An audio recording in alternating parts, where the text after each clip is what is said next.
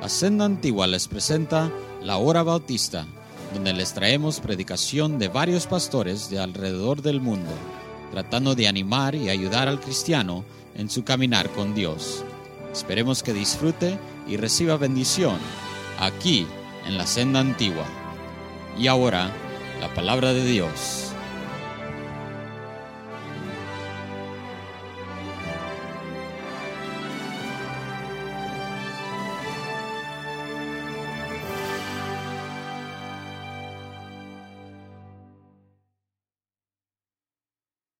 Apocalipsis y capítulo 3.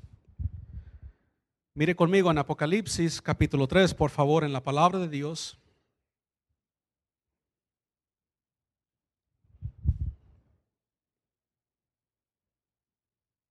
Apocalipsis capítulo 3 y puede mirar ahí, voy a leer cuatro versículos, versículo 1 al versículo 4 y yo voy a leer solo, usted lo puede mirar en silencio, usted puede mirar la palabra de Dios ahí.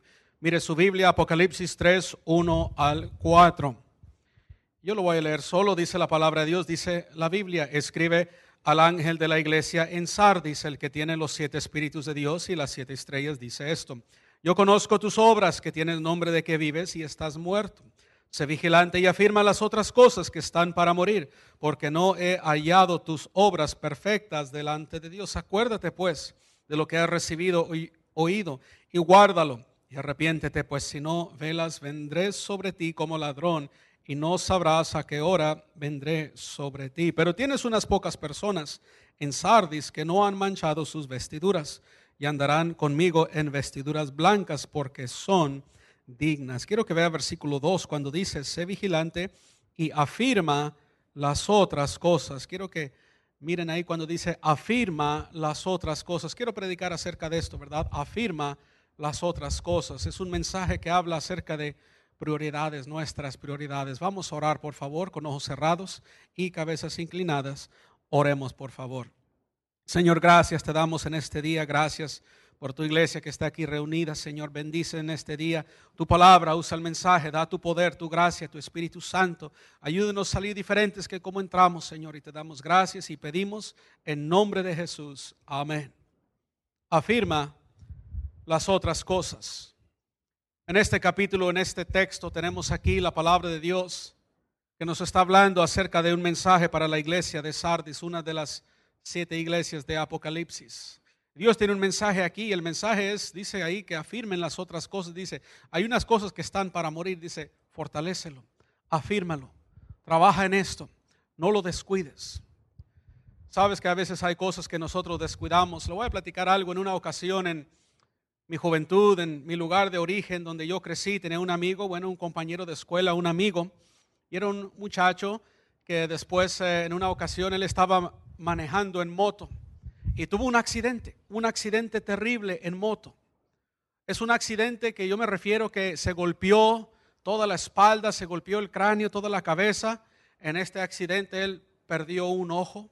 Fue terrible un accidente. Un accidente de moto, de andar en velocidad extrema, un accidente de chocar con un árbol y ser aventado.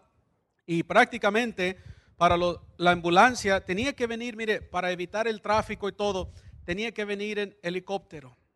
Tenía que venir ambulancia en, helicóptero, llevarlo y ellos pensaban, los enfermeros y eh, eh, doctores y todo, enfermeras pensaban que eh, ya él estaba muerto. Entonces ellos llevaron a él, lo llevaron y llegando al hospital, lo que ellos hicieron, lo que es ah, ah, una póliza o una costumbre que ellos hacen en los hospitales, ellos, cuando alguien muere, ellos piden permiso a los padres para recoger los órganos, para preservar los órganos, para que lo pueda usar otra persona. Entonces el, el hospital, los doctores ahí llamaron al padre de este muchacho y le llamaron y bueno, era una larga distancia, era otro lugar, otro estado, y le dijeron, le llamaron al hospital al, al, papá del muchacho y dijeron, mire, lo siento mucho, tenemos unas malas noticias aquí, su hijo está accidentado gravemente y bueno, también nosotros tenemos que pedirle permiso para recoger sus órganos, para preservar sus órganos. Y el papá del muchacho, el padre del muchacho dijo, pero estos esto es algo confuso, dice, pero él está vivo o él está muerto. Y dijeron, no, mire, es que está accidentado, está moribundo, está vivo, pero ya casi muerto, ya pronto va a morir. Entonces nosotros tenemos que pedirle permiso para recoger sus órganos, para nosotros poder ser ágil en esto y poder preservar sus órganos. Entonces el, papá del muchacho les dijo, mire, eh, si él todavía está vivo, mire, ustedes no tienen permiso, no les doy permiso para recoger sus órganos. Si él está vivo, trate de rescatarle, trate de ayudarle, traten de avivarlo, traten de ayudarle para que no muera. Entonces ellos empezaron a trabajar con el joven y, tratar de limpiar la sangre, limpiarlo y, y todo esto de mirar todo su cuerpo golpeado. Y al final, este muchacho sobrevivió la noche y dijeron, pensaban que iba a morir, pero todavía vivió. Y después el próximo día estaban diciendo, a lo mejor ya va a morir hoy porque está muy golpeado, está muy dañado. Golpes en la cabeza, golpes en la espalda, golpes por todas partes, sangre perdida y todo esto está muy dañado y muy débil su cuerpo. Entonces a lo mejor pasó de dos días y después tres días dijeron, bueno, sobrevivió la noche, pero a lo mejor este día, a lo mejor es el día que ya va a morir. Y los doctores, los enfermeros ahí eh, trabajando en esto y todo. Pero sabe que después lo que pasó ahí es que este muchacho vivió, sobrevivió el accidente. Pasó tres meses de terapia, tres meses de estar con cirugías, con operaciones, con terapias intensivas tenía que aprender cómo caminar otra vez, tenía que aprender muchas cosas, tenía que volver a aprender algunas cosas. Todo esto, su vida quedó alterada, no quedó igual, ya no podía jugar deportes como antes, pero por lo menos el muchacho vivió, está vivo. Puede andar, puede caminar, le pusieron un cráneo falso de fierro, de metal, le pusieron, arreglaron ahí pues lo que hacen en, en la espalda y todo esto, haciendo muchas cosas para que el joven pueda pues por lo menos andar y así pues sobrevivió. Entonces, lo bueno es que el joven sobrevivió el accidente, vivió el muchacho con mucha recuperación. Pero sabe que a veces nosotros somos así en la vida. A veces hay cosas que todavía estamos a tiempo, pero nosotros lo dejamos morir. Hay cosas en la vida que todavía vale la pena, todavía es digno, pero nosotros lo dejamos morir. Y Dios está diciendo, la iglesia dice, iglesia, no lo dejes morir avívalo. No lo dejes morir, ajusta tus prioridades. Hay cosas que no tiene caso, hay cosas que son un caso perdido y no podemos hacer nada. Nadie puede hacer nada.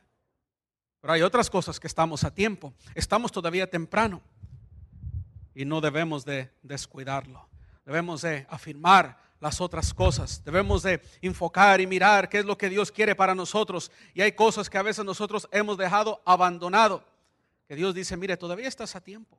Yo pienso en alguien, alguien como Jacob en la Biblia, en el libro de Génesis. Si usted conoce de la palabra de Dios, Jacob era alguien en el libro de Génesis que engañó su padre, engañó a su hermano, le, quitó la primogenitura, le quitó la bendición, tenía que huir porque su hermano Esaú lo quería matar y todo esto.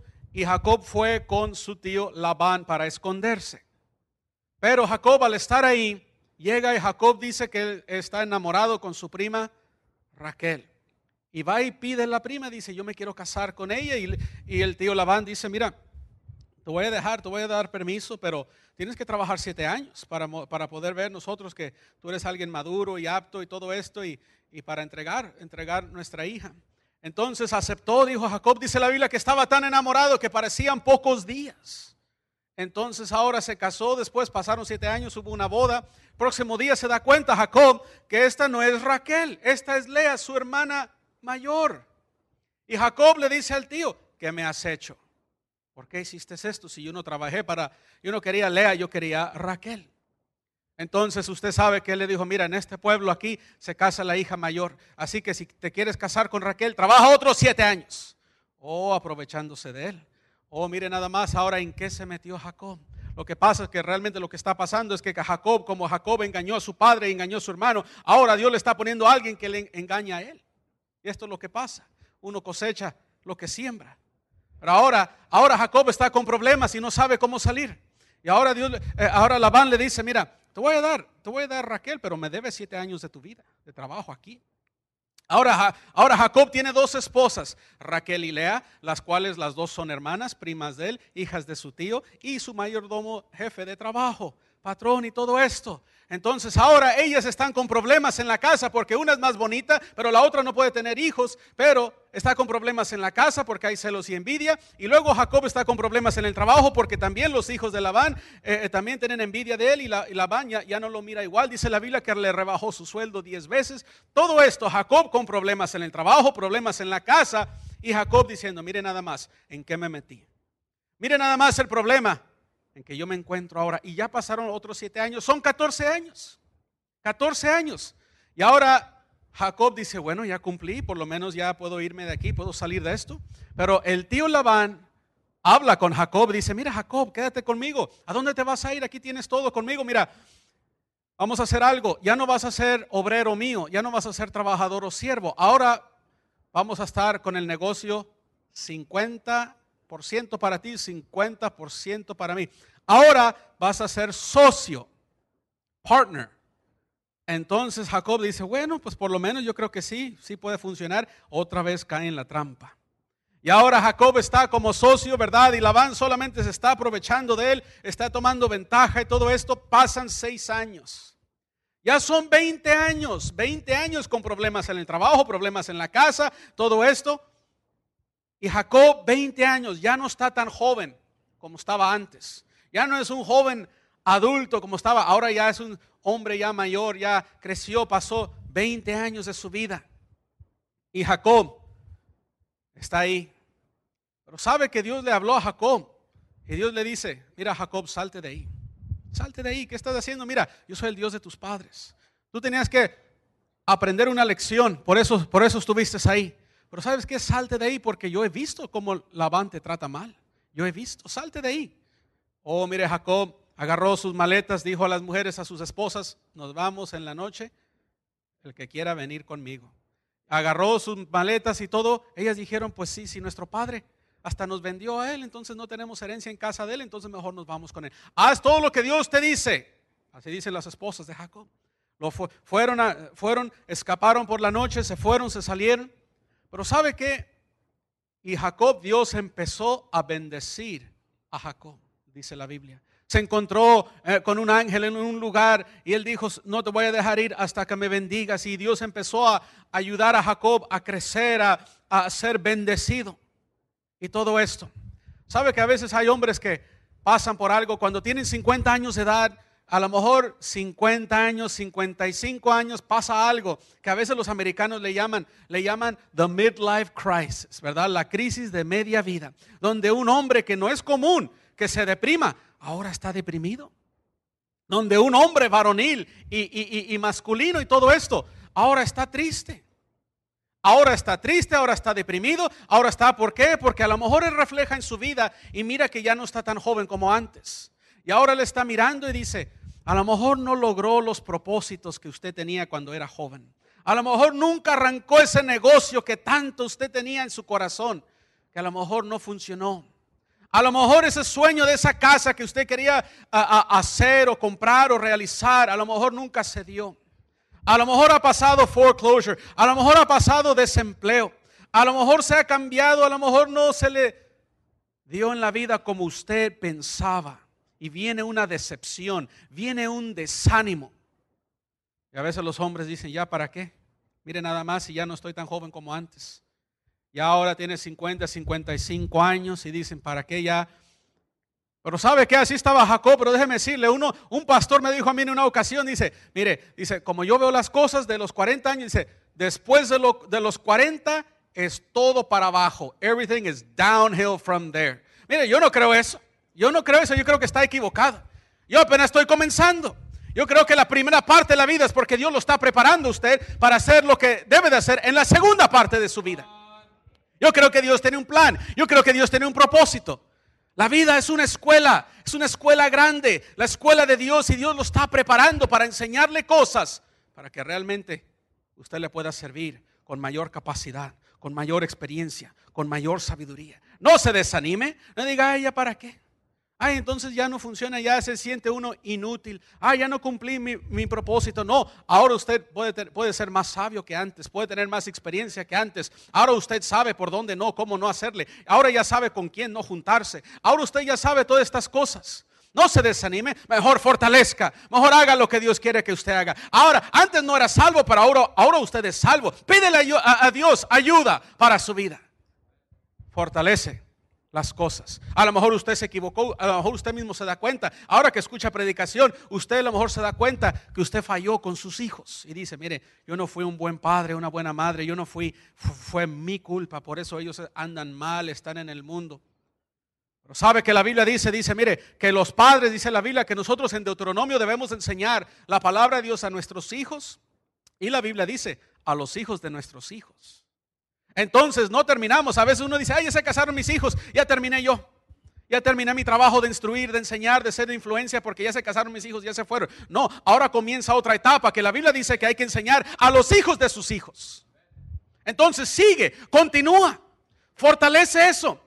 Dígale al nieto, ¿sabe qué? Cuando tu papá estaba chico, yo lo regañé por esto y por esto, pero sabe, ahora que yo aprendí más cosas, ahora mire, yo te voy a decir, así es la vida, hijo. Así es como hacerle, mire, todo esto. Y usted enseña, fortalezca, fortalezca, afirme las otras cosas. No lo dejes morir. Nada más porque usted a lo mejor cometió un error en el pasado. No quiere decir que tiene que vivir con ese error para siempre. Nada más porque usted a lo mejor hizo algo que se equivocó. A lo mejor alguien le lastimó, usted sabe, a lo mejor hizo algo que lastimó a otra persona. No quiere decir que tiene que vivir con todo eso para todo el resto de su vida. Dios tiene gracia, Dios tiene misericordia, Dios tiene perdón. Dice la Biblia que Él nos saca, Él levanta nuestros pies, nos saca del lodo y nos pone sobre la roca y nos pone cántico en nuestra boca. Dice la palabra de Dios que Él endereza nuestras veredas, nuestros caminos. Entonces cuando uno se equivoca, claro, podemos tomar decisiones equivocadas cuando uno está más joven, cuando uno está inexperto. Pero ahora Dios tiene misericordia, Dios es grande, Dios dice, mira, todavía queda algo que vale la pena, todavía son dignos, todavía vale la pena. A veces un matrimonio dice, ay, una hermana dice, ay, parece que nos vamos a separar, parece que nos vamos a divorciar. Mira, a lo mejor su matrimonio ocupa consejos, a lo mejor su matrimonio ocupa oración y consejos y consejería. Pero no quiere decir que se tiene que separar. No mate algo que todavía está vivo. A lo mejor puede estar moribundo, a lo mejor puede estar dañado. Pero no lo mate si todavía está vivo. Déjelo, ayúdelo que pueda sobrevivir. Ayúdelo para que pueda sanar las heridas. Todo esto. Dios es un Dios de misericordia, de restauración. Dios es un Dios de reciclaje. Dios quiere tomar su vida y fortalecer. Oh, Jacob encontró, ¿sabe que esto es la palabra ubicación? Se ubicó, dijo, sí, cierto, todo eso estaba mal. Estaba mal desde el principio, engañar a su propio padre, eh, eh, huir de su hermano, estaba mal desde el principio, pero se puso peor con el tío Labán. Todo eso está mal. Pero sabe que ya aprendió, mira, nunca es muy tarde. Nunca es muy tarde. Y Jacob empezó a, a, a seguir a Dios y hacer lo que Dios quería y ser bendecido. Dios tiene misericordia, afirma y fortalece las otras cosas, porque todavía vale la pena. Hay alguien en la Biblia como Sansón, Sansón, un juez de Israel. Sansón, alguien, un hombre fuerte y, y, que peleaba guerras con los filisteos y un juez de Israel, libertador y todo esto. Sansón, pero después él tenía un pecado en su vida, tenía debilidad y, y todo esto. Entonces él cayó en pecado y cayó en manos de los enemigos por esta mujer. Y ahora está en manos de los enemigos. Dice la Biblia que los filisteos le sacaron los ojos a Sansón. Le sacaron los ojos de una forma cruel que hacían antes, que uh, le sacan los ojos. Ahora está ciego, no puede ver. Sansón no puede ver. Escuche bien. Sería inútil que Sansón tenga esperanzas para ver, porque ya no tiene ojos. No puede tener ninguna esperanza. Es inútil. Nunca va a volver a ver. Pero sabe que otra, otra cosa es que Sansón todavía tiene más manos, todavía tiene brazos, todavía tiene un corazón para arrepentirse. Y bueno, como nazareo que él era, todavía tiene un pelo, un cabello que le puede crecer, que le habían cortado para voto de consagración, lo cortaron para burla. Y ahora empezó a crecer su cabello, empezó a crecer su pelo nuevamente, empezó a él a arrepentir, decir, Señor, como yo fui tan torpe o tan necio, Señor, como yo fallé. Señor, una vez más, Acuérdate de mí, Señor, dame tu espíritu, dame tu poder. Ayúdame, Señor, una vez más. Que ahora palpaba con sus manos esa casa de los filisteos donde estaban todos reunidos. Y el Espíritu de Dios vino, le dio fuerza y ahora Sansón tumba la casa ahí. Y dice la Biblia que él mató a más filisteos en su muerte que en su vida. Dios le dio una última victoria. Nunca es muy tarde. Yo no sé qué usted ha pasado. Yo no sé las cosas que hay en su vida. Pero Dios tiene un plan, tiene un propósito y usted puede recuperar. Usted está a tiempo. Usted todavía puede ser usado por Dios. Afirma las otras cosas. ¿Sabe? Hay alguien en la Biblia que usted conoce en el libro de Ruth. Está Elimelech y Noemí. Tienen dos niños, Malón y Kelión. Son una familia de Belén de Judá, de Israel. Y ahora ellos van a Moab, fuera de la voluntad de Dios, se equivoca. Elimelech se equivoca, toma su familia para Moab y mueren ahí. Dice la Biblia después de 10 años. Mueren ahí, mueren los hombres. Elimelech y también sus hijos que crecieron y casaron murieron también. Ahora está Noemí viuda, sola. Mire nada más cómo, cómo, me fue en la vida. Ahora estoy sola, estoy viuda, no tengo a nadie, ni siquiera tengo mis hijos. Mire nada más, ¿yo qué hice? ¿Por qué, Señor, me permites pasar por esto? ¿Yo qué hice para merecer esto? Y se amarga, se pone amargada. Dice la Biblia, no me llame Noemí, llámame Mara. Se refiere amargada. Dice, yo voy a estar amargada, yo, yo, ya no me importa la vida. Ya para qué voy a vivir, para qué voy a seguir. Pero había, ella dijo, muchachos, vayan a casa, yo no tengo nada que ofrecerles. Pero sabe que Ruth, dice la Biblia que Ruth se quedó con ella. Y Ruth dijo, oiga suegra, mire, llévame con usted, yo quiero ir, yo la quiero acompañar. Yo quiero ir con usted. No, pero yo no tengo nadie, no tengo nada que ofrecerle. No importa, mire, lléveme, yo quiero, yo quiero ir con usted. Tu pueblo será mi pueblo y tu Dios mi Dios. Dice, antes de esta tragedia, usted me fue de gran ayuda, me fue de gran ejemplo. Usted me dio buenos consejos y tenía un lindo espíritu. Yo quiero ir con usted. Yo quiero ver que usted pase por esto y cómo Dios va a obrar.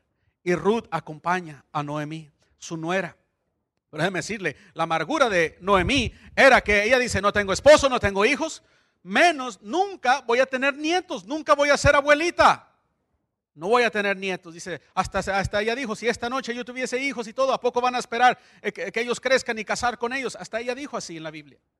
Pero ahora Ruth se va con ella, la acompaña. Pero sabe que la Biblia dice que ellos llegan. ¿Por qué se fueron de Belén de Judá? Porque había hambre en la tierra. Pero ahora cuando está, regresan a Belén de Judá. La Biblia dice, llegaron al principio, el comienzo de la siega de la cebada. Estamos hablando que Dios estaba obrando, eh, bendiciendo a su, a su, pueblo con pan, con alimento, con el trigo del campo y todo. Ahora había trabajo para todos, ahora había comida para todos. Y ahora Ruth está, está ahí trabajando, espigando en las esquinas de los campos. Y ahora Noemí cambia su vocabulario porque Noemí le, eh, eh, le decía no era, pero en la Biblia ella le llama hija mía. Dice, hija mía, hija mía, Noemí la adoptó para que sea su hija. Y ahora usted sabe que Ruth se casa con vos, el rico mayordomo judío, rico israelita, mayordomo de los campos. Ruth se casa con vos. Y ahora, por medio de eso, Noemí prácticamente viene siendo como una suegra para vos. Y nace un niño varón. Y es el nieto de Noemí. Ella dice, ah, yo soy amargada porque tengo las manos vacías. Dios me ha dejado con las manos vacías. Pero no, Dios dice, mira, yo estoy trabajando detrás de la cortina. Yo estoy trabajando detrás de la pantalla. Yo estoy trabajando de una forma con la providencia. De eso se llama la providencia de Dios. Yo estoy obrando en una manera que nadie sabe. Ustedes no saben, no tienen la capacidad de entender cómo yo hago las cosas, por qué las hago. Y ahora tiene, no tiene las manos vacías, porque ahora está cuidando su nieto, porque hay mucho trabajo en el campo y Pos y Ruth tienen que trabajar. Y Dios está bendiciendo a todo el mundo. Algo que pensaban, ah, me voy a quedar amargada. Ya no tengo nada en la vida. Ya no tengo a nadie, no tengo a nada. No, Dios todavía tiene algo. Si usted está dispuesto, si usted está disponible, si usted se pone y dice, Señor, no sé por qué, pero voy a confiar en ti. Si usted viene y busca la gracia de Dios, dice, Señor, yo no sé por qué pasó esto, pero voy a confiar, voy a seguirte, Señor. Dios tiene algo todavía. Afirma las otras cosas. A lo mejor ya no tiene hijos. A lo mejor sus hijos ya crecieron y, y ya no están con usted. A lo mejor sus hijos están en el mundo o algo así. Y no le salió bien sabe que usted puede buscar un niño aquí que viene en la ruta, un niño aquí que no tiene padres cristianos, un niño que usted diga, mira, te voy a comprar una Biblia. Mira, te voy a regalar una corbata joven. Mira, eh, eh, esta niña le voy a comprar un vestido. Todo esto usted puede tomar un, un niño de ruta, un joven de ruta. Adóptelo en el espíritu, enséñele. Usted todavía tiene cosas que puede enseñar. Enséñele. Y así Dios le puede usar a usted. No se tiene que quedar amargado, no se tiene que quedar todo deprimido, no se tiene que quedar como que Dios ya no le puede usar. Eso es una mentira del maligno. Afirma las otras cosas, todavía Dios le puede usar, todavía hay cosas que vale la pena. ¿Sabe que el rey David conocía de, de prioridades? David, dice la palabra de Dios que era el rey David, tenía un niño que estaba enfermo, un niño recién nacido que está ahora con enfermedad y el rey David pues tenía esto y él estaba en el templo o, en el santuario siempre orando.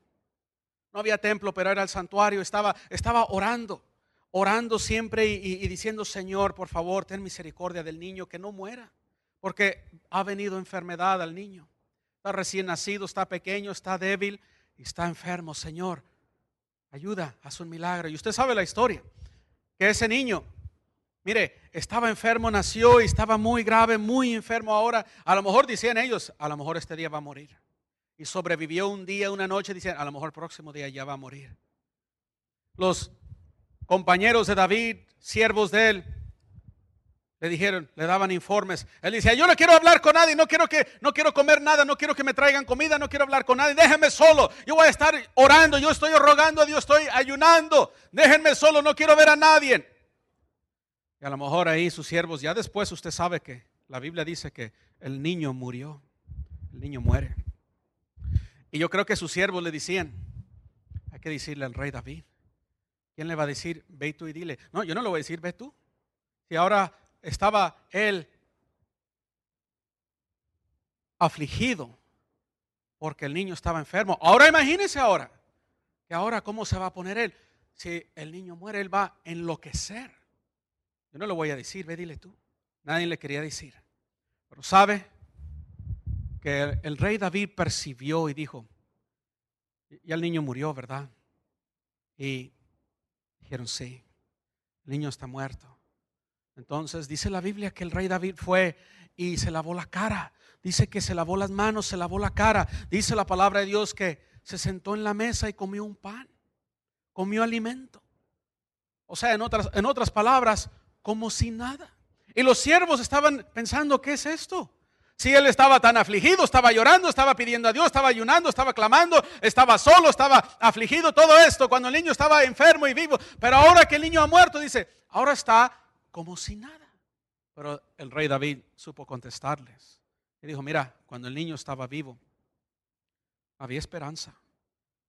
Y yo tenía que hacer todo lo que yo puedo mientras había esperanza hasta el último día, hasta el último momento. Hice todo lo que yo pude. Pero dice, mire, ese niño no puede venir conmigo, pero un día yo puedo ir con él. Ese niño yo puedo un día ir con él. Y se consoló en la gracia de Dios. Se consoló en la gracia de Dios. Y, aceptando lo que Dios hace en su vida, a lo mejor no entendiendo, a lo mejor no de acuerdo, pero se consoló en la gracia de Dios, aceptando lo que Dios estaba haciendo y agarró la gracia de Dios. Y a veces no comprendemos por qué Dios hace cosas. A veces no entendemos, pero Dios tiene un plan. Dios tiene un propósito. Y sabe que, mire conmigo un versículo, por favor, Job capítulo 14. Mire la palabra de Dios, Job capítulo 14. Job capítulo 14 en la palabra de Dios, mire la Biblia. Sabe que otra persona que pasó por muchas pruebas y pasó por sufrimiento y aflicción, probablemente más que cualquier otra persona en toda la Biblia, era Job. La Biblia dice que Job era un hombre rico, un hombre próspero, un hombre siervo de Dios. Pero ahora dice la palabra de Dios que en el mismo día perdió todo. Vinieron a él a decirle palabras trágicas, palabras de diciendo, mire, perdió sus hijos, diez hijos murieron. Cuando aquel estaba hablando, vino otro al mismo tiempo a decirle, todas sus casas han caído con fuego, ah, vino un tornado con fuego y todo esto, perdió sus casas. Y al mismo tiempo, cuando este estaba hablando, venía otro diciendo, mire, se robaron todos los animalitos, los camellos, hasta vinieron, mataron animales, robaron otros camellos y todo. Perdió todo. Perdió todo en un momento, todo lo que él tenía. quedó solo, quedó sin nada. Job, dice la Biblia, su esposa, que dice, mire, maldice a Dios y muérete. Maldice a Dios y muérete. Siendo, siendo frágil y siendo, siendo ella ah, una, una persona frágil y diciendo, mira, ¿ya para qué? ¿Para qué tienes esperanza? ¿Para qué adoras a Dios? Dice la Biblia que Job adoró a Dios y no pecó en esto. Y no, no, no culpó a Dios ni nada, pero él, la esposa dice, mire, maldice a Dios y muérete. Ya no hay esperanza, ya no hay, ya no tiene caso. Pero sabe que Job, mire lo que dice Job 14. Mire la palabra de Dios, Job 14, 7. Mire la Biblia, dice Job, escribiendo y hablando, Job 14, 7, porque si el árbol fuere cortado, aún queda de él esperanza. Retoñará aún y sus renuevos no faltarán. Si se envejeciera en la tierra su raíz y su tronco fuere muerto en el polvo, al percibir el agua, reverdecerá y hará copa como planta nueva. ¿Sabe? Dios está diciendo, mira, Job está diciendo, por inspiración del Espíritu, Job dice, mire, si cortan un árbol, si agarra agua, si llueve, sol, agua, todo esto puede empezar a ser verde otra vez puede volver a crecer, puede ponerse verde otra vez al percibir el agua. Entonces Job está diciendo, ¿por qué voy a quitarme la vida? ¿Por qué voy a decir, ah, nada más voy a maldecir a Dios y voy a morir? No, Job está diciendo, todavía hay esperanza. Soy como un árbol que ha sido cortado, pero al percibir el agua puede crecer. Todavía hay esperanza. Por eso Job dijo, Job dijo, Él sabe mi camino, Él conoce. Y cuando yo pase por esto, dice, yo saldré como oro. Dios está probando mi fe. Dios está obrando en mí para enseñarme cosas más grandes y ocultas que yo no conozco. Y Dios está obrando en Job, hermano, en este día. Percibe el agua del Espíritu. Percibe el agua de la palabra. Ese desánimo, ese, ese daño, esa aflicción que tiene, eso del pasado, todo eso. Percibe el agua del Espíritu Santo. Percibe el agua de la palabra de Dios. Dios le puede levantar, afirma las otras cosas. Todavía está a tiempo, todavía tiene esperanza. Y Dios le puede bendecir, Dios le puede ayudar. Nunca es muy tarde. ¿Sabe? A la gente le gusta Kentucky Fried Chicken. Colonel Sanders, el coronel Sanders, dueño y fundador de la cadena de Kentucky Fried Chicken.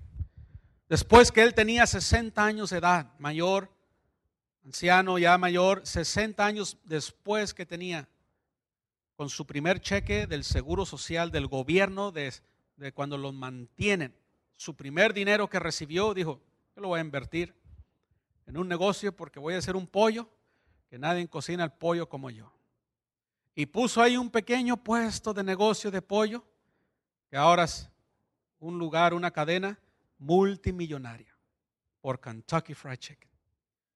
Nunca es muy tarde.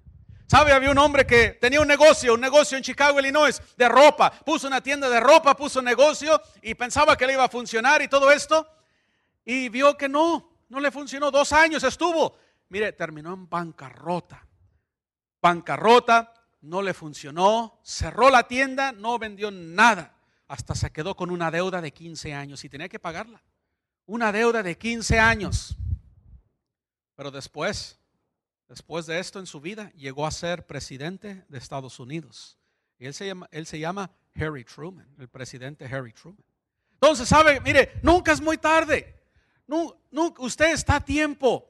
A lo mejor antes no era cristiano, no era salvo, pero ahora ya es salvo. Ahora ya puede tener la palabra de Dios. Ahora ya tiene una iglesia. Ahora está. Mire, todo lo que ha pasado en la primera parte de su vida. No, no diga, es que es un fracaso. No, es una escuela. Es una escuela para aprender, para que ahora haga lo que Dios quiere que usted haga. Entonces, afirme las otras cosas. No deje morir algo que todavía está vivo. No mates algo que está vivo. Está a tiempo. Tu matrimonio está a tiempo. A lo mejor usted cometió errores, pero sus hijos, enséñeles a ellos que no cometan los mismos errores. Todo esto, estamos a tiempo. Afirma las otras cosas que están para morir. El hijo pródigo regresó, volviendo a casa, dice la Biblia, volvió a casa, volviendo en sí, regresó a casa, volviendo en sí, él solo. Nadie lo buscó, nadie fue por él. A lo mejor tiene un hijo apartado, dice la Biblia, Él hará volver el corazón de los hijos hacia los padres y el corazón de los padres hacia los hijos. Déjeme decirle en ese versículo, cuando dice eso, em, dice los padres primero. Él hará volver el corazón de los padres hacia los hijos y el corazón de los hijos hacia los padres. Los padres lo dice primero, porque son más maduros y deben de tener un corazón cuando hay conflictos y problemas y pruebas. los padres deben ser maduros para, para tener un corazón de orar por sus hijos, de esperar, de perdonar, a lo mejor, a lo mejor pedir perdón. Todo esto de buscar a su hijo, de esperarlo, de tener paciencia y gracia. Todo esto. Y el hijo pródigo volvió y dijo, mire nada más cómo ando. Si los, hasta los siervos en la casa de mi padre, jornaleros, la traen, la tienen mejor que yo. Mire nada más. Y ahora iré a la casa de mi padre. Y como ese, ese hijo pródigo repitió las palabras, estaba diciendo, le voy a decir así, Padre, no soy digno de ser llamado a tu hijo, hazme como uno de tus jornaleros. Así le voy a decir para ser muy, muy eh, digno, ¿verdad? Entonces dijo, dijo, estaba caminando en camino a casa diciendo, Padre, no soy llamado, no soy digno de ser llamado tu, tu hijo. Hazme como uno de tus jornaleros. Pero cuando llegó, si usted lee la Biblia, cuando realmente llegó, no le dijo así, se le escapó las palabras, no dijo, no soy digno de ser llamado tu hijo. No dice así cuando lo vio. ¿Por qué? Porque mira, cuando eres hijo de Dios, eres hijo de Dios para siempre. Nunca pierdes la salvación. No importa qué haya hecho usted, Dios le ama. Todavía estamos a tiempo. Tantas cosas, hermano, en la Biblia, tanta gente. Mire, el apóstol Pablo diciendo, este joven Juan Marcos, yo no lo quiero. Se fue al mundo, abandonó la misión y todo. Yo no lo quiero a este joven. Ese hermano estaba antes activo y se, fue. Yo no lo quiero a él. Pero Bernabé dijo, oye, oye, pero espérate, eh, eh, se apartó, se desanimó, pero ya regresó, ya se arrepintió y, regresó. La Biblia dice, vosotros que sois espirituales, restauradle con espíritu de mansedumbre. Dice, dale otra oportunidad, ya se arrepintió, ya regresó. Y Pablo dice, no, yo no lo quiero a él. Pero usted sabe que Bernabé hasta fue tan un, conflicto que Bernabé y Pablo se separaron. Pablo fue para allá, Bernabé fue para acá. Se separaron ahí. Y Bernabé, yo creo, diciendo, Pablo, se te olvidó a ti, como yo te disipulé a ti, como yo te enseñé, como yo tuve paciencia contigo, como yo tuve misericordia y todo eso, a pesar que tenías un testimonio todos te tenían miedo porque eras perseguidor de la iglesia, todo esto, y ahora no traes misericordia de otros. Mire, Bernabé dijo, Juan Marcos, ven conmigo, nos vamos a separar de Pablo. Y Dios restauró a Juan Marcos de tal manera que Pablo se da cuenta en el futuro. Después dice la Biblia que el apóstol Pablo dice, mira este muchacho, este joven Juan Marcos, a mí me hace falta obreros. La verdad trae a Juan Marcos porque él es útil para el ministerio. Entonces, mientras hay vida, hay esperanza. Vamos a orar, por favor, ojos cerrados, cabezas inclinadas, ojos cerrados. Los hombres juzgan, los hombres son duros, los hombres critican. Pero Dios es grande en misericordia. Dios es grande para perdonar amplio. Su amor es eterno, nos ama con un amor eterno. Y nunca es muy tarde, venga. A afirmar las otras cosas. ¿Cuáles son las prioridades? ¿Tienes problemas con alguien que estás dolido con, con alguien que te hizo algo hace 10 años, hace 15 años, 20, 25 años? Amargura y todo esto. ¿Por qué no lo pides perdón? ¿Por qué no lo dejas o perdonas? ¿Cuántos dice, hermano, Dios me habló en este día? levante la mano alto, quiero orar por usted. Dios me habló, yo quiero fortalecer las cosas que todavía permanecen, todavía quedan. Levante la mano alto, gracias. Llevo esa mano, le voy, le voy a invitar, todos puestos de pie, por favor. Todos puestos de pie, vamos a ponernos de pie, por favor, para orar. Todos puestos de pie. Si usted levantó su mano, el altar está abierto. Pase al frente a orar. Pase al altar. El altar está abierto. Pase a orar. A lo mejor usted está como Jacob ha cometido errores y usted lo sabe, usted reconoce. Pero Dios quiere enderecer sus, caminos, enderecer sus veredas en este día. Dios lo quiere poner, sacar del lodo y subirlo a la roca, ponerle un cántico nuevo. Deje que Dios lo ubique. Nunca es muy tarde. Apenas estamos comenzando. Percibe el agua del Espíritu. Percibe el agua de la palabra. A lo mejor su primer matrimonio falló. Pero sabe que Dios es un Dios de restauración. Es un Dios de gracia. En este día. Tal vez puede ser como un árbol cortado.